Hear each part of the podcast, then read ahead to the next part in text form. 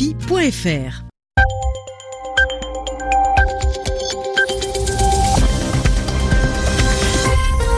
17h à Brasilia, 21h à Paris, 20h en temps universel. Merci d'écouter RFI.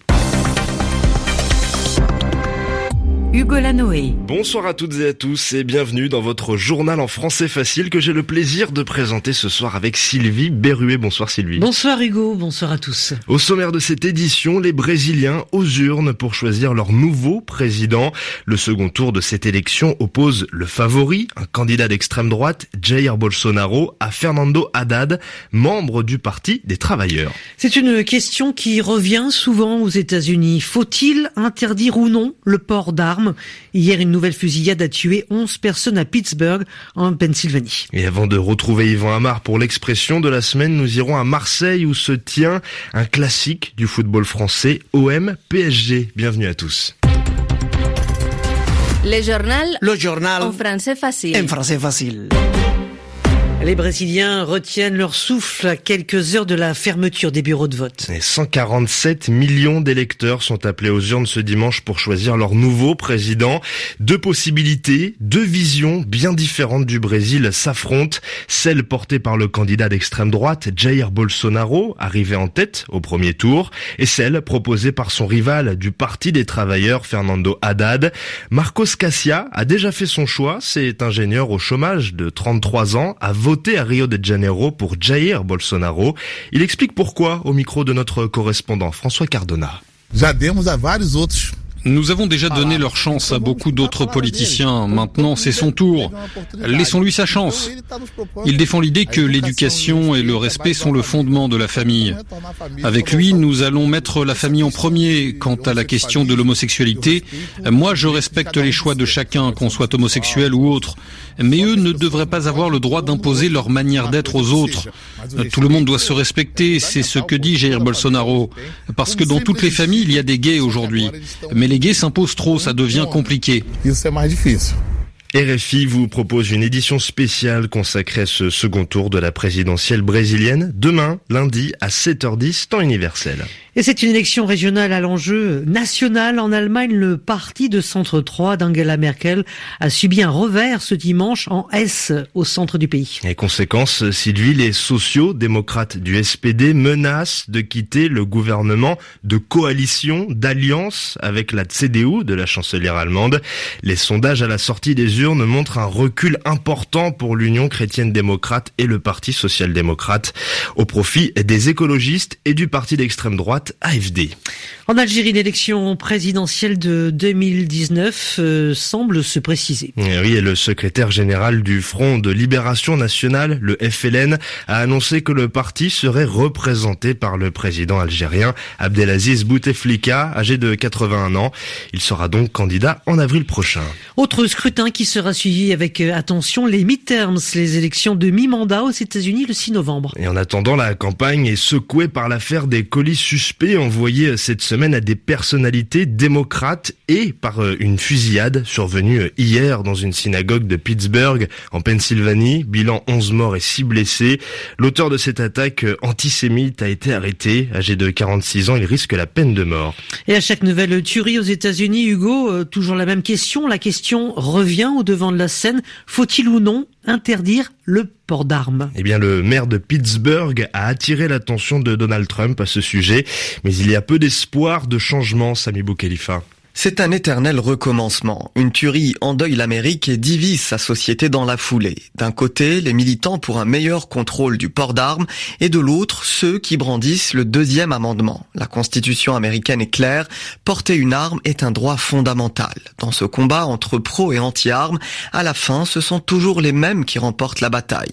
Les pro-armes sont puissants, leur lobby, la NRA, pourrait presque gouverner l'Amérique. Tout débat sur la question de la régulation des armes est bloqué. Nombre d'élus républicains ont prêté allégeance à cette association qui soutient également l'actuel président américain. Pour la NRA, il n'y a qu'un seul moyen de lutter contre les armes, c'est de s'armer davantage. À chaque nouvelle tuerie dans des écoles ou dans une synagogue, comme samedi à Pittsburgh, ce sont les mêmes phrases qui reviennent. Donald Trump propose des gardes armés pour protéger les lieux de culte ou les établissements scolaires. L'actualité en France avec une triste disparition, celle de Philippe Gildas. Le journaliste devenu animateur de télévision est décédé à l'âge de 82 ans des suites d'un cancer. Il est devenu très connu quand il a pris les commandes de Nulle part ailleurs, l'émission phare de Canal+ dans les années 90. Du football euh, à présent avec un classique, hein, Hugo, en fermeture de la 11e journée de Ligue 1. Marseille reçoit en ce moment le Paris Saint-Germain. Et on retrouve tout de suite Stéphane Burgat en ligne du stade Vélodrome. Stéphane, la rencontre a débuté depuis deux minutes et le score est nul et vierge 0-0. 0-0 exactement et des surprises sur le terrain, sur la composition de ces deux équipes. Kylian Mbappé côté parisien a été placé euh, sur le banc. On lui a préféré en pointe Eric Choupo-Montaigne, un inconnu euh, pour le championnat français. Euh, côté marseillais, les surprises ce sont eh bien les placements sur le banc également des deux attaquants Mitroglou et Germain. Pas de numéro 9, pas d'avant-centre de métier à la pointe de cette attaque marseillaise qui peut compter sur le retour surprise de Florian Thauvin qui était euh, blessé, qui a eu assez peu d'entraînement. La mission de ces euh, Marseillais, a été exposée par euh, l'entraîneur Rudy Garcia, empêcher ces Parisiens d'entrer dans les livres d'histoire et d'accéder à ce record de 11 victoires consécutives pour une entame de championnat, record précédemment détenu par les Anglais de Tottenham.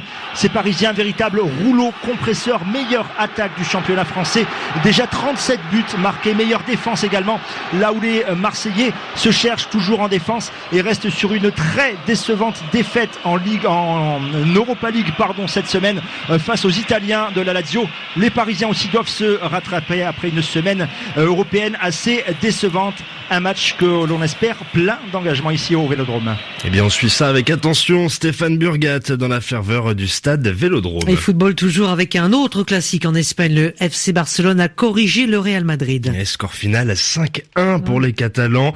Avec euh, cette défaite cinglante, les Madrilènes s'enfoncent un peu plus dans la crise.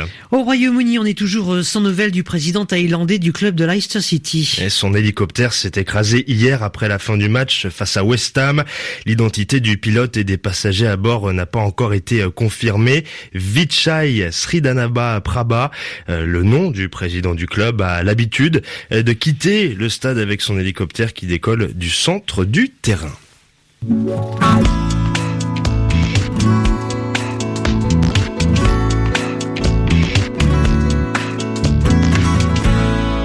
Et on termine ce journal avec l'expression de la semaine. Eh oui, Sylvie, après le passage de l'heure d'été à l'heure d'hiver la nuit dernière, eh bien, Yvan Amar nous explique l'expression midi à 14h. C'est aujourd'hui le jour où l'on change d'heure en France et dans d'assez nombreux autres pays d'ailleurs. On passe, comme on dit, à l'heure d'hiver, ce qui signifie qu'il faut reculer nos montres d'une heure. Il aurait été 22 euh, heures et quelques minutes si l'on était resté à l'heure d'été, eh bien il n'est que 21 heures et quelques minutes heure de Paris. Comme on dit, on a gagné une heure. Mais attention, l'opération est tout à fait fictive. Hein. La Terre ne s'est pas arrêtée de tourner autour du Soleil.